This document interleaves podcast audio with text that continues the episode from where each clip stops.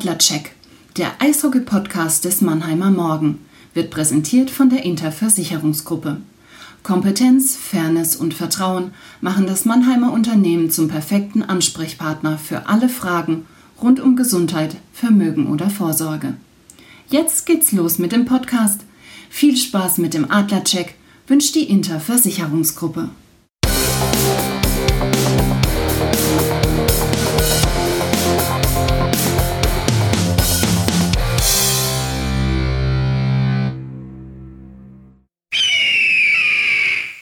Das Eröffnungsbully, der Puck fällt.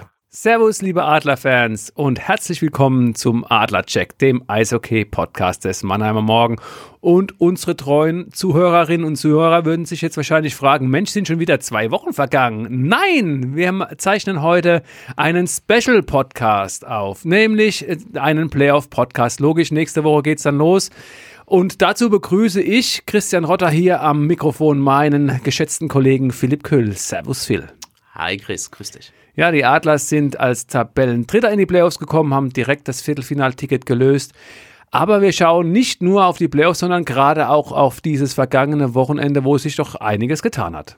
Back, Jack, unser Rückblick. Phil, als wir vor einer Woche hier saßen, waren wir alle so ziemlich deprimiert, kann man sagen. Wir haben die, die Eindrücke des Spiels in Augsburg noch vor Augen gehabt. 4 zu 5 nach Verlängerung bei den Panthern verloren. Nicht nur die Niederlage hat natürlich geschmerzt, sondern auch alles, was danach äh, passiert ist. Bill Stewart ist in der Pressekonferenz sehr deutlich geworden, hat Teile der Mannschaft scharf kritisiert. Und auch die Leistung hat natürlich keine Hoffnung gemacht. Du spielst beim Tabellenvorletzten Fürst, lässt dir das Ding noch aus den Händen nehmen. Dann hast du die Berichterstattung über die Adler übernommen. Und ich muss sagen, ich hätte das nicht mehr gedacht, dass es so läuft, vor allen Dingen nach den ersten 30 Minuten gegen Ingolstadt. Was ist denn passiert, dass die Adler tatsächlich noch den Tabellenplatz 3 gesichert haben? Du hast vollkommen recht. Wir konnten die Urlaubsbroschüren dann wieder zur Seite legen. Äh, doch noch nichts mit Urlaub im, im April, zumindest für den Großteil nicht. Ähm, ja, es ist passiert, das ist eine gute Frage. Ich habe die Jungs danach natürlich auch gefragt, was, was ist in der Kabine passiert. Ähm, und ich hatte Markus Eisenschmied und Leon Bergmann äh, im Gespräch nach dem Ingolstadt-Spiel, die ja beide dreifach getroffen haben, also beide einen Hattrick erzielt haben. Und die haben halt einfach, äh, die haben gesagt, ja, wir hatten äh, ja, einfach die, die Schnauze voll vom Verlieren. Wir haben uns gesagt, wir machen das jetzt für uns. Wir ziehen da jetzt alle gemeinsam an dem Strang und ziehen uns diesem Losing-Sumpf da raus. Und ähm, ja, im, ehrlicherweise muss man sagen, ist dieses 2 zu 3, was das ganze Spiel gegen Ingolstadt zum Kippen gebracht hat, Richtung Adler Mannheim, war mehr oder minder ein, ein Zufallsprodukt. Allerdings, die Adler hatten sich festgesetzt in der Zone. Äh, Nico Kremmer hat auf Joe Kremmer Rossa abgelegt, der zieht ab. Der Schuss wäre meilenweit wahrscheinlich vorbeigegangen, jetzt zugespitzt gesagt. Äh, trifft damit aber Leon Bergmann. Der Puck fällt dadurch vors Tor. Leon muss nur noch einschieben, 2-3 und plötzlich äh, ja, spielen die Adler wieder Eishockey, wie man es eigentlich von ihnen zum Großteil der Saison erwartet hätte. Aber lass uns bei diesem Tor bleiben. Das finde ich einen, einen, wichtigen Punkt, den du da ansprichst, weil so ein Tor haben wir fast die ganze Hauptrunde nicht gesehen, dass mal jemand einen Abstauber reindrückt, dass du da diesen Druck entfacht hast und der sich dann auch, aus, auch auszahlt. Natürlich war da Glück dabei, aber es war endlich mal jemand vorm Tor gestanden. Ja, erzwungen, muss man sagen. Also da gebe ich dir vollkommen recht. Man sieht es sehr, sehr selten oder hat es sehr, sehr selten gesehen. Ähm, Mark Katic war auch noch vor dem Tor gestanden, wenn ich mich richtig erinnere. Also du hattest zwei Spieler vor dem Tor. Grammar Wasser schießt einfach mal und dann passieren äh, gute Sachen. Also bring the puck to the net, wie man so schön sagt in der Eishockey-Sprache. Also den Puck Richtung Tor bringen und dann äh, passieren da gute Sachen. Und ja, äh, das haben wir wirklich selten gesehen. Man kann nur hoffen, dass man das in den Playoffs jetzt äh, häufiger sieht, weil es gerade in den Playoffs brauchst du natürlich die sogenannten dreckigen Tore, die sogenannten ja, Abstauber, die du einfach vor dem Tor stehend über die Linie drückst. Es gab ja diese Aussprache ähm, vor dem Spiel. Ähm, hat ja sich Leon Bergmann auch länger drüber ausgelassen. Die soll vier Stunden gedauert haben. Er hat dann auch in die, in die WhatsApp-Gruppe noch was reingeschrieben, dass es so weit nicht weitergehen kann. Was mich natürlich schon so ein bisschen fragend zurückgelassen hat, war, wenn, wenn du diese Aussprache hast, dann ich, hätte ich jetzt gedacht, dass gleich vom ersten Bulli weg ähm, da der, der Baum brennt und die Adler dann was abreißen. Oder dann liegst du wieder zurück, gehst ins zweite Drittel, dass dann vielleicht nochmal in der Kabine jemand äh, das Wort ergriffen hat. Mich hat so der Zeitpunkt relativ überrascht. War es wirklich nur dieses eine Tor? Weil, sind wir mal ehrlich, in den ersten zehn Minuten des zweiten Drittels beim Ingolstadt-Spiel, müssen es auch nochmal erwähnen, die Adler haben nach einem 1 zu 3 noch 6 zu 3 gewonnen und dann, wie gesagt, sonntags ein 4 zu 0 Erfolg in Düsseldorf folgen lassen. Ähm, der kam so ein bisschen aus heiterem Himmel. Der kam absolut aus heiterem Himmel und das habe ich auch gefragt, dass es äh, komisch, komisch wirkt natürlich, also so wie du es gesagt hast, dass es überraschend ist, dass wenn, wenn man so lange eine Aussprache hat, äh, Leon Bergmann schickt da noch einen langen Text rein, man spricht miteinander, dass es dann doch aber erstmal so, weil man muss ja sagen, nach 66 Sekunden liegst du 0-2 hinten, zwei Schüsse Ingolstadt, Einladungen völlig frei vorm Tor, 2-0 oder 0-2 aus Mannheimer Sicht. Ähm, und sie haben gesagt, nee, nee, wir, also wir sind schon mit dieser Einstellung aufs Eis gegangen, so jetzt wollen wir es wissen, aber man hat vielleicht auch gesehen, wie blockiert diese Mannschaft tatsächlich aus den vergangenen Spielen noch war. Ähm, das Profisport ist halt mindestens 90 Prozent wird da im, im Kopf entschieden und mit der Tagesform, weil Eishockey spielen können die alle. Und aber diese, dieser Talent, dieser Unterschied vom Talent gerade in der Liga äh, ist sehr, sehr dicht beieinander und macht ganz, ganz wenig Prozent nur aus auf, auf diesem Niveau. Ähm, und ja, da hat es einfach noch nicht so funktioniert. Und ähm, dann wollten sie auch im zweiten Drittel, man hat es gesehen, man hat sich aber noch keine Torchancen groß herausgespielt. Und dann hast du vielleicht wirklich diesen, dieses, ja, dreckige Tor, wie wir es ja schon davor gesagt haben, einfach gebraucht, um diesen berühmten Schalter, den es ja nicht gibt, ja, umzulegen, aber um es halt, dies, ja, um's, damit es Klick macht, einfach. Und ähm, ich glaube, sie wollten es schon vorher, es ging aber vom, vom Kopf her noch nicht so ganz und dann hast du doch diesen ah, diesen Aha-Moment, muss man fast schon sagen. Wie stabil das Ganze ist, das ist jetzt die wichtige Frage. Genau, also wenn ich da einhaken darf, das eine war natürlich dieses Ingolstadt-Spiel, aber dann stand ja in Düsseldorf auch noch sehr viel auf dem Spiel. Wenn es schlecht gelaufen wäre und die Adler verloren hätten, hätte es ja tatsächlich sein können, dass du noch das Heimrecht im Playoff-Viertelfinale verloren hast. Also hättest du locker noch auf Platz 5 äh, durchgereicht werden können. Und dann aber diese wirklich, würde ich sagen, konstant gute Leistung, über 60 Minuten in Düsseldorf. Und Düsseldorf war ja schon so, auch wenn die äh, freitags verloren hatten, so ein bisschen das Team der Stunde. Äh, die, die waren ja sich fast sicher, dass sie ähm, das Heimrecht irgendwie kriegen. Dann verlieren sie ganz kurz vor Schluss äh, das, das Spiel am Freitag, glaube irgendwie auch 65 Sekunden vor Schluss, kriegen sie keinen Punkt, dann verlieren sie noch gegen die Adler und jetzt spielen sie Pre-Playoffs. Also wie Du hast gesagt, es muss bestätigt werden, aber diese erste Bestätigung des Ingolstadt-Spiels dann zwei Tage später in Düsseldorf. Ja, die, die war da. Natürlich, ähm, nach dem ersten Drittel muss es nicht zwingend 0-1 stehen oder 1-0 für, für die Adler, aber die Adler haben das Tor gemacht, Düsseldorf eben nicht. Du konntest dich in den wichtigen Situationen auf Arno Tiefensee verlassen, der sehr gut gehalten hat in diesem Spiel. Ähm, natürlich ist nicht alles sattelfest in der Defensive, aber du hast so defensiv gespielt, dass du mit fortlaufender Spielzeit auch gedacht hast, Düsseldorf könnte jetzt noch, ja, noch eine Stunde weiter spielen, die würden kein Tor erzielen Du warst vorne recht kalt, du bist Eishockey gelaufen, das war auch ein Problem am Anfang gegen Ingolstadt oder auch die ganzen vergangenen Spiele davor, dass du zu wenig Schlittschuh gelaufen bist, teilweise. Ähm, und natürlich, du hast das bestätigt, du kannst, und darauf musst du jetzt aufbauen, weil die Aufgaben werden nicht einfacher. Und hast Düsseldorf die schon ein bisschen geschwächelt haben zuletzt, äh, aber dann doch deutlich in die, in die Schranken gewiesen und hast auch die Tore, gerade das 2-0 von Tyler Gaudet, das hat sich nicht zwingend angekündigt, aber als du das erzielt hast, hat ihr sehr in die Karten gespielt, natürlich auch nach einer überstandenen Unterzahl, das 1-0 von äh, Fabrizio Pilu spielt dir in die Karten und dann, wenn du im Powerplay dann auch nochmal zuschlägst, Powerplay war auch eine Katastrophe meiner Meinung nach. Du hast hier teilweise überhaupt keine Chancen herausgespielt in den ganzen Spielen zuvor vor Ingolstadt. Jetzt gegen Ingolstadt hast du mal im Powerplay wieder getroffen. Du hast jetzt ähm, ja, gegen äh, Düsseldorf getroffen, legst da das 3-0 nach. Da war natürlich der Deckel drauf. Und ähm, ja, das bestätigt. Du hast gezeigt, zu was du fähig bist. Hast natürlich auch den einen oder anderen Wackler offenbart, was auch ganz normal ist nach so einer ja, nach so einer, nach so einer schlechten Phase, die du da hattest. Und ähm, aber ich bleibe dabei, es musst jetzt weiter bestätigen, du musst natürlich noch eine Schippe drauflegen, weil sonst äh, wird es auch in den Playoffs eng. Lass uns bei einem Spieler noch kurz bleiben, bevor wir dann auf die Playoff-Viertelfinalserie gegen Köln ähm, blicken. Markus Eisenschmied, das ist ja ein offenes Geheimnis, dass er die Adler am Saisonende verlassen wird und er hatte wirklich auch ein schwieriges Jahr 2022 nochmal und er trifft jetzt am, am äh, laufenden Band. Das 4 zu 0 in Düsseldorf war jetzt nicht das wichtigste seiner Tore, aber trotzdem der Dreierpack, der Hattrick, du hast es ange angesprochen im Ingolstadt-Spiel. Ähm, der zweite Frühling bei ihm? So kann man es bezeichnen, absolut. Also dieses Jahr 2023 läuft wie am Schnürchen für Markus Eisenschmied.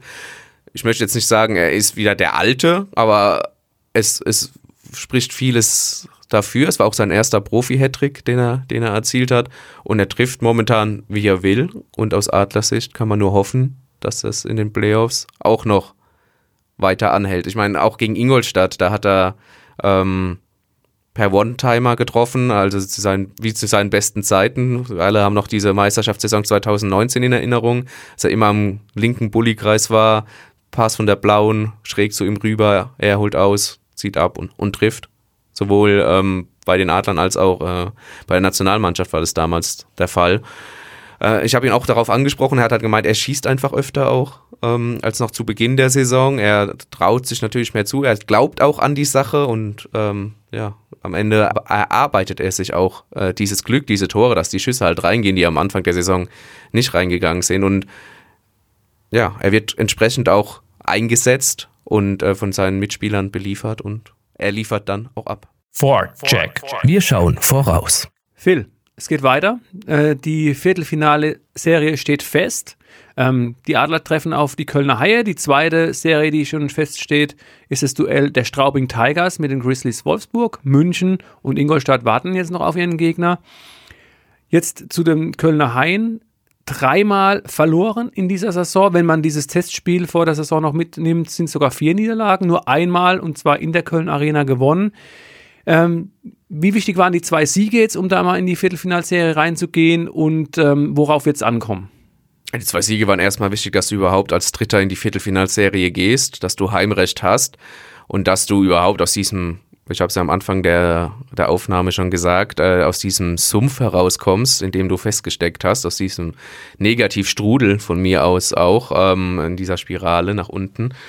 Ähm, dazu war es schon mal wichtig und dann äh, das Selbstvertrauen aufzubauen und jetzt zu sagen, hey, wir können es ja doch und jetzt kommt Köln gegen die haben wir uns zwar schwer getan, um hier auch mal Arno Tiefensee äh, zu zitieren nach, nach dem äh, Düsseldorf-Spiel. Wir haben uns zwar schwer getan gegen Köln, aber wenn wir so spielen, wie jetzt die vergangenen beiden Spiele, unser System durchspielen, jeder in diesem System auch diszipliniert spielt, wir hart spielen, dann hat es jeder Gegner schwer, uns in viermal zu schlagen in der Serie, was man machen muss bei Best of Seven. Die DEL kehrt aus meiner Sicht Gott sei Dank wieder zurück zur Best of Seven Serie. Man ist ja in den ähm, ja, in der Corona-Spielzeit auf äh, Best of Three gegangen, da hast du nur zwei Siege gebraucht. Zuletzt wurde der Meister dann Best of Five ermittelt. Äh, Best of Three und Best of Five waren es dann jeweils die Eisbären Berlin. Müssen wir vielleicht auch noch kurz einschieben, die jetzt äh, im Urlaub schon weilen, die sich nicht mehr qualifizieren konnten. In einem dramatischen äh, Endspurt am letzten Spieltag haben sich dann doch die Löwen Frankfurt durchgesetzt. Ähm, ja, Playoffs ohne, ohne den Meister oder ohne den Titelverteidiger. Ähm, und ja, aber äh, du brauchst jetzt wieder vier Siege und ich sehe es ähnlich. Natürlich hast du dreimal verloren gegen die Kölner Haie, teilweise knapp.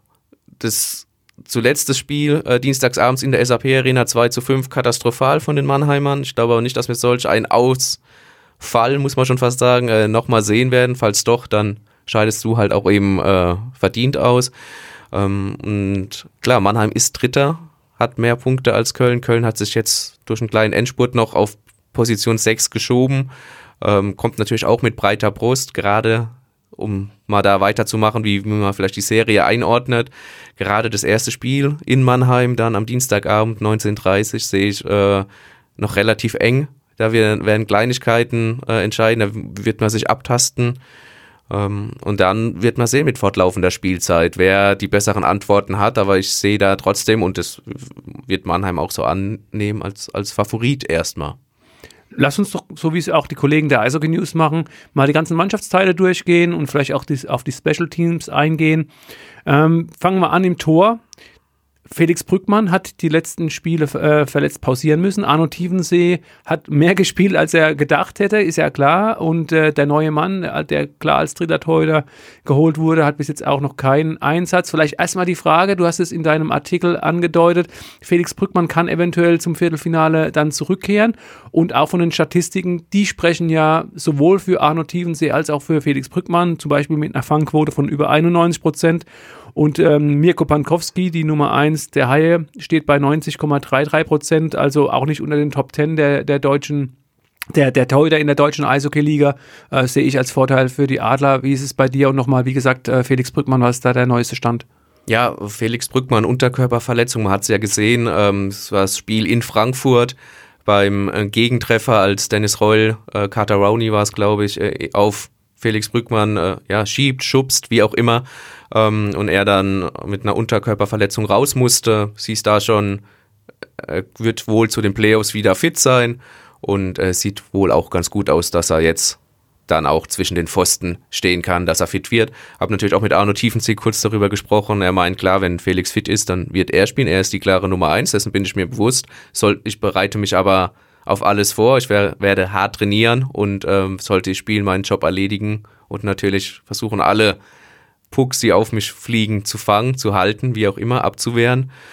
Ähm, aber ich bin da ganz bei dir. Also die Adler haben einen klaren Vorteil meiner Meinung nach, weil du hast nicht nur eine sehr, sehr erfahrene Nummer 1 in Felix Brückmann, der schon etliche Playoffs-Spiele absolviert hat, im Gegensatz auch zu Mirko Pankowski, der in der vergangenen Saison bei Düsseldorf zwar auch in den Pre-Playoffs vor allem sehr, sehr stark gespielt hat gegen Nürnberg, also da auch gezeigt hat, dass er auf dem Punkt da sein kann. Natürlich wir, wir kennen Mirko Pankowski alle, er wurde lang bei den Jungadlern ausgebildet, hat auch Profispiele für die Adler bestreitet. Ein großes Talent, ähm, musste bei Köln viel spielen, tatsächlich, ähm, weil die Kölner auch nicht so eine starke Nummer zwei haben in Oleg Schilin, äh, der sich auch alle relativ wenig zeigen konnte, muss man ähm, sagen, oder durfte. Ähm, da sind die Adler sowohl bei der Nummer eins als auch bei der Nummer zwei besser aufgestellt. Jetzt könnte man natürlich noch argumentieren, ah, Felix Brückmann kommt aus einer Verletzung zurück, wie wir da reinfinden und so. Ich glaube, da äh, wird ihm auch seine Erfahrung helfen. Und dadurch, dass er jetzt keine zwei Monate ausgefallen ist, ähm, sehe ich da kein Problem darin, dass er da relativ schnell wieder akklimatisiert ist und äh, im Spielrhythmus dann äh, sich seine Leistung abruft. Ja, wie gesagt, es war ja auch meine Einschätzung, da wahrscheinlich der klarste Vorteil für die Adler. Gehen wir weiter auf die Verteidigung. Die Haie haben mit Nick, Nick Balen den äh, besten Punktesammler der Verteidiger in der deutschen Eishockey-Liga unter Vertrag. 45 Punkte, wenn ich es richtig gesehen habe, in der Hauptrunde. Klar, das ist ein Topstar und der wird wahrscheinlich auch zum äh, Top-Verteidiger der, der, Liga gewählt werden bei den Awards. Ähm, danach vielleicht so ein bisschen weniger breiter als die Adler. Wie schätzt du die Verteidigung ein? Ja, also bin ich wieder bei dir. Nick Balen ist für mich auch der, der Verteidiger oder einer der besten Verteidiger ähm, in der DEL. Es war auch so zu erwarten vor der Saison. Es war ein bisschen so der Königstransfer, der aus der KHL gekommen ist. Also aus der russisch geprägten ähm, Liga. Und dann, wenn man aber jede Position einzeln durchgeht, sehe ich die Adler dann vom Potenzial, gerade wenn man jetzt äh, Corbinian Holzer nochmal nimmt, der jetzt auch äh, mehrere Spiele ausgefallen ist, der dann wieder zur Verfügung steht, stehen soll. Er ist noch angeschlagen, man wird sehen, ähm, wie es am, am Dienstag aussieht. Aber gerade mit Corbinian Holzer verstärkst du diese Adlerabwehr, was Aufräumen vor dem eigenen Tor geht, auch was Scheibensicherheit angeht. Ähm, ich finde ihn sehr sicher am Puck, wenn er den Puck am Schläger hat und den auch mit dem Aufbaupass nach vorne spielt. Also da hast du nochmal ein deutliches Upgrade zu den vergangenen Spielen bei den Adlern. Ähm, und wie gesagt, wenn man da Position für Position durchgeht, sind die Adler rein vom Potenzial, das wissen wir beide auch, das ist immer ein schönes Wort, du musst es auch abrufen, aber rein vom Potenzial und von der individuellen Stärke doch einen kleinen Tick vor den Haien einzuschätzen. Mhm. Ja, die Tore werden meistens auch vorne geschossen im Sturm. Da haben ja die Haie wirklich viel mehr Tore geschossen als die Adler und man kann, glaube ich, das nicht alles auf das Verletzungspech der Adler schieben. Natürlich hat Nigel Dawes jetzt zuletzt ganz viel gefehlt. Am Anfang der Saison war es Tyler Godet, der aus Mannheimer Sicht so ein bisschen der Königstransfer war. Ist das vielleicht der Mannschaftsteil, wo die Haie am ehesten einen Vorteil haben? Ja, wenn wir darüber sprechen, natürlich eins zu eins Vergleich und nur auf die reine Statistik schauen, definitiv. Also die Haie verfügen natürlich über eine Sturmreihe mit Andreas Tourison, mit Maximilian Camara und Louis-Marc Aubry, ähm, die alles kann, die sehr, sehr torgefährlich ist. Äh, Aubry hat in allen vier Vorrundenpartien gegen die Adler getroffen. Ähm, ist so ein bisschen der Adler-Schreck gewesen. Auch hinten dran äh, natürlich Spieler, die immer ein Tor schießen können. Matsumoto, Jason Best, der in der vergangenen Saison natürlich noch in, in Mannheim gespielt hat, der ein sehr guter Rollenspieler ist, der sehr schnell ist, Unterzahl spielen kann, torgefährlich ist. Also ja, ähm, da bewegen sich die Haie definitiv auf Augenhöhe. Man muss mal ein bisschen schauen. In den Playoffs wird ja auch immer ein bisschen defensiver gespielt. Es wird darauf geachtet, auch Reihen rauszunehmen. Die Adler werden sich, denke ich, äh, darauf konzentrieren, diese Maximilian Kamera, Tourison, Aubry-Reihe, ja, äh, bisschen lahmzulegen. Welche Reihe würdest du darauf ansetzen? Die Leubel-Reihe mit Plachter Wolf? Das wäre jetzt Top-Reihe gegen Top-Reihe tatsächlich mehr oder minder. Ähm, in den äh, vergangenen Spielen blieb gerade diese Leubel, Wolf, Blachter-Reihe, ja, was Scoring angeht, bisschen was schuldig. Allerdings sind es auch erst wieder neu zusammengesetzt worden. Man könnte sich auch überlegen, ob man eine Jordan Swartz-Reihe, der ja auch noch zuletzt angeschlagen war, wenn er wieder zurückkehrt, äh, Jordan Swartz, der starke Bully spielt, gegen, dagegen anzusetzen. Oder ähm, auch wenn man diese Reihe zusammenhalten will. Sie hat in den vergangenen zwei Spielen zumindest mal ihre Visitenkarte abgegeben, ist natürlich die Nico Kremmer, Joe Cromarosa und Leon Bergmann Reihe, wobei die defensiv okay ist, egalisieren kann, hart spielen kann auf jeden Fall, aber auch natürlich offensiv Output hat. Also schwierig, es, es bietet sich die eine oder andere Option an. Mhm. Lass uns gerade noch mal ganz kurz, um das abzuschließen, auch auf die auf Zahlen einzugehen. Also der Topscorer der Adler Mannheim in der Hauptrunde war Matthias Plachter mit 48 Punkten.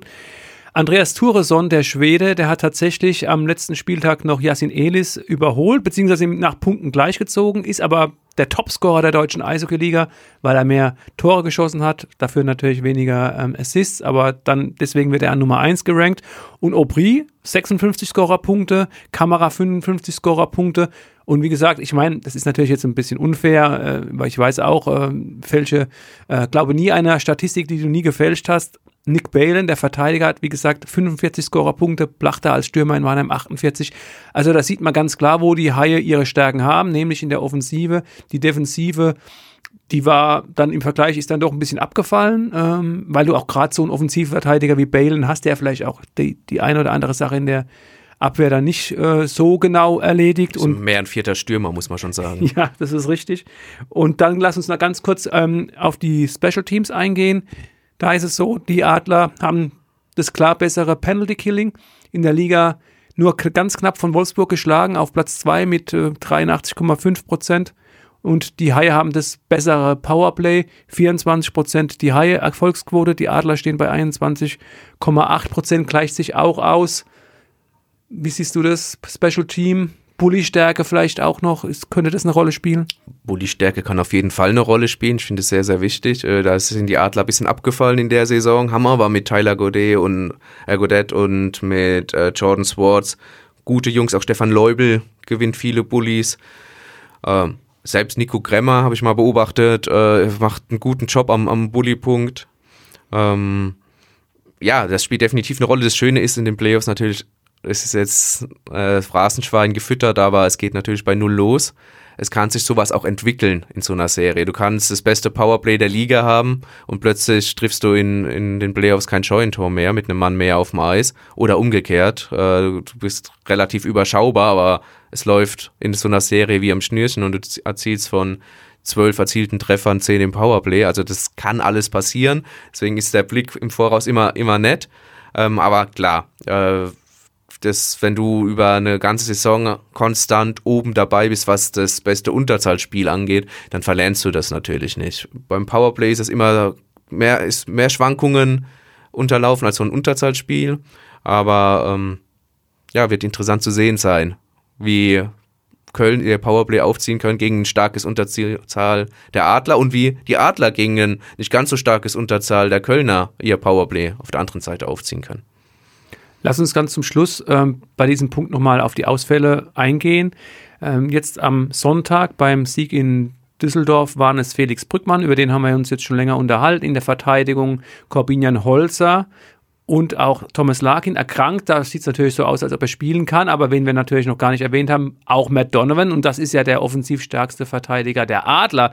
Der war in den vergangenen Wochen auch nicht dabei. Und im Sturm, äh, klar, du hast Jordan Schwartz angesprochen, da war es ja auch immer so ein Kommen und Gehen, angeschlagen gefehlt, dann hat er wieder ein bisschen probiert, dann angeschlagen gefehlt und der bis zu seiner Verletzung beste Torjäger der Adler, Nigel Dawes, ist ja auch raus. Also wenn du jetzt äh, so deine Einschätzung hast, auf wen können die Adler-Fans hoffen zum Playoff-Auftakt, ist schwierig. Ähm, Nigel Dawes wohl eher nicht. Da war ja ganz, also klar kommuniziert, dass es wahrscheinlich so erst Richtung Mitte der Viertelfinalserie so weit kann, dass er seine, sein Comeback geben kann nach diesem, wir haben es schon öfter diskutiert, diesem Check von Cody Lamble aus dem Straubing-Spiel.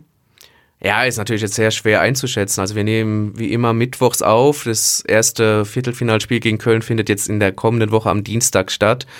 Ähm, und die Adler haben sich natürlich sehr äh, zurückhaltend nur geäußert, was äh, Verletzungen der Spieler anging, gerade so kurz vor den Playoffs. Ist jetzt auch nichts Neues oder Verwerfliches. Es ist so, das ist normal in der Szene, äh, machen andere Vereine auch. Deswegen, wie stark ist jetzt Jordan Swartz angeschlagen? Du hast es gesagt, er war die ganze Saison gefühlt angeschlagen, hat's immer mal wieder, hat immer mal wieder ein paar Spiele gemacht, war dann wieder mal raus. Ähm, aber absolut möglich. Äh, hieß es auch oft, äh, in den Playoffs könnt, würde er mit so einer Verletzung spielen. Jetzt stehen die Playoffs an. Also gehen wir mal davon aus, durchaus möglich, dass er zurückkommt in die Aufstellung, da die wichtige Center-Position nochmal besetzt und auch am, am Bulli-Kreis wichtige Bullies einfach gewinnt. Ähm, Corbinian Holzer gehe ich ehrlich gesagt auch davon aus. Ähm, Matt Donovan weiß man nicht äh, genau, was da äh, der Fall ist. Könnte noch länger ausfallen, muss nicht sein. Äh, Felix Brückmann haben wir schon besprochen und bei Nigel Dobbs habe ich auch die Information, die du hast, dass es dann eher Richtung Mitte der Playoff-Viertelfinalserie aussieht. Da muss man halt schauen, einfach auch, wie sein, ähm, er hat ja eine Beinverletzung davon getragen, wie sein Bein natürlich auch reagiert, äh, wenn er jetzt die Belastung auf dem Eis hat und wie es dann auch aufs auf die Spielbelastung natürlich reagiert. Kurze Frage mit der Bitte um kurze Antwort. Deine Prognose für die Viertelfinale Serie Adler Mannheim gegen Köln Haie. 4-2 für die Adler. Crosscheck. Ruf unter Wetter. Die Adler starten erst in die Playoffs. Anderswo laufen sie schon. Lass uns mal anfangen bei, beim Nachwuchs. Die Jungadler stehen in der Halbfinalserie, haben sich gegen Schwenningen durchgesetzt. Ähm, wie war die Serie und wie geht es jetzt weiter? Ja, wir haben es ja in der vergangenen Woche dann auch besprochen. Es stand 1-1 nach den ersten beiden Spielen.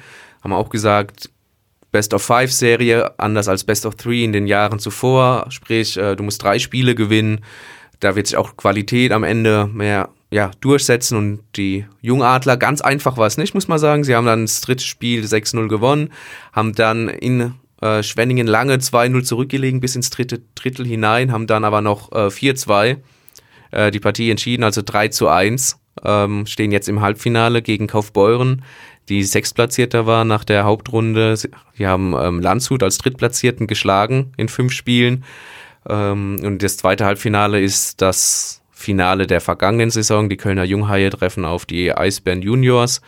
Es ist jetzt so geregelt, ähm, dass es am Wochenende losgeht, am Samstag 16.45 in Mannheim in der Nebenhalle und am Sonntag 11 Uhr ebenfalls in Mannheim. Und dann reist man für zwei Spiele nach Kaufbeuren, zwei Spiele in, in Klammern gesetzt, wenn die Adler schon 2-0 führen in der Serie oder führen sollten, dann und in Kaufbeuren auch direkt äh, das dritte Spiel gewinnen, dann erübrigt sich natürlich das zweite Auswärtsspiel.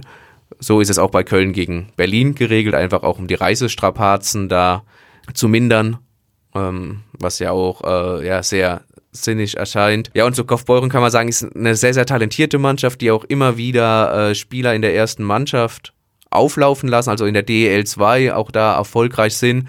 Da wird jetzt auch der ein oder andere natürlich in den Playoffs äh, wieder bei den Junioren spielen. Unterschätzen darf man diese äh, Kaufbeurer auf keinen Fall. Und eine Mannschaft aus Mannheim, die also gespielt ist, sogar noch einen Schritt weiter. Die Maddox Mannheim haben ihren bislang größten Erfolg in der Vereinshistorie gefeiert, stehen tatsächlich schon in der Finalserie. Wie ist da die Halbfinalserie ausgegangen? Gegen wen und gegen wen geht es im Finale? Ja, sie haben den ähm, Titelverteidiger rausgeworfen, ERC Ingolstadt. Sie treffen in der Finalserie jetzt auf Memmingen. Man muss dazu sagen, Memmingen ist der absolute Favorit. Sie haben in der Hauptserie alles dominiert. Die Maddox Frauen können nur gewinnen, haben nichts zu verlieren. Äh, der zweite Platz, du hast es angesprochen, wäre schon der größte Erfolg der Vereinsgeschichte. Also können mehr oder minder, natürlich tritt man da nicht völlig frei auf in so einem Finale, aber du kannst schon mehr oder minder äh, bisschen lockerer an die Sache rangehen. Memmingen hat eine super Saison bisher gespielt. Die können jetzt tatsächlich alles verlieren in dieser Finalserie, die ganze Saison, die sie sich aufgebaut haben, wieder einreißen. Ähm, Mad Dogs können sich nur belohnen. Auch da geht es am Samstag los. Erst in Memmingen mit zwei Spielen, tatsächlich am Samstag um 15.30 Uhr und am Sonntag um 12.30 Uhr und dann am 18.03., also am Samstag in einer Woche, dann um 16.45 Uhr empfangen die Maddox Frauen dann Memmingen in der Nebenhalle der SAP Arena. Wir haben schon viel über die Playoffs jetzt gesprochen in äh, der deutschen Nachwuchsliga, bei den Frauen in der DEL und auch noch abschließend der Hinweis, dass auch in der DEL2 die Playoffs jetzt gestartet sind. Ansonsten bedanke ich mich bei euch da draußen erstmal für euer Interesse, für eure Aufmerksamkeit. Wie immer der Dank, wenn ihr uns ein Like dalassen würdet bei Spotify, Apple Podcast, dieser oder wo ihr auch immer noch ein Like hinterlassen wollt. Ihr könnt uns abonnieren. Am besten geht es unter mannheimermorgen.de slash podcasts. Feedback ist möglich unter podcast.marmo.de. An dieser Stelle natürlich auch die, der Hinweis, wir haben quasi die, die Waldhofbuwe jetzt in dieser Woche so ein bisschen weggekrätscht. Die haben ja auch ihren Podcast aufgezeichnet. Also ihr habt in dieser Woche zwei Sportpodcasts des Mannheimer Morgen. Einmal den Waldhof-Podcast und einmal unseren Adlercheck. Und um da wieder in die gewohnte Routine zu gehen, werden wir natürlich auch in der nächsten Woche wieder aufzeichnen. Dann nach dem ersten Playoff-Viertelfinalspiel der Adler. Die spielen, nochmal der Hinweis, am Dienstag um 19.30 Uhr das Heimspiel gegen die Kölner Haie. Die Serie geht dann freitags in Köln weiter. Da werden wir dann nächste Woche drüber quatschen. Ich bedanke mich nochmal bei dir, Phil, dass du heute wieder Rede und Antwort gestanden bist und euch da draußen. Bleibt gesund, haltet euch munter. Ciao.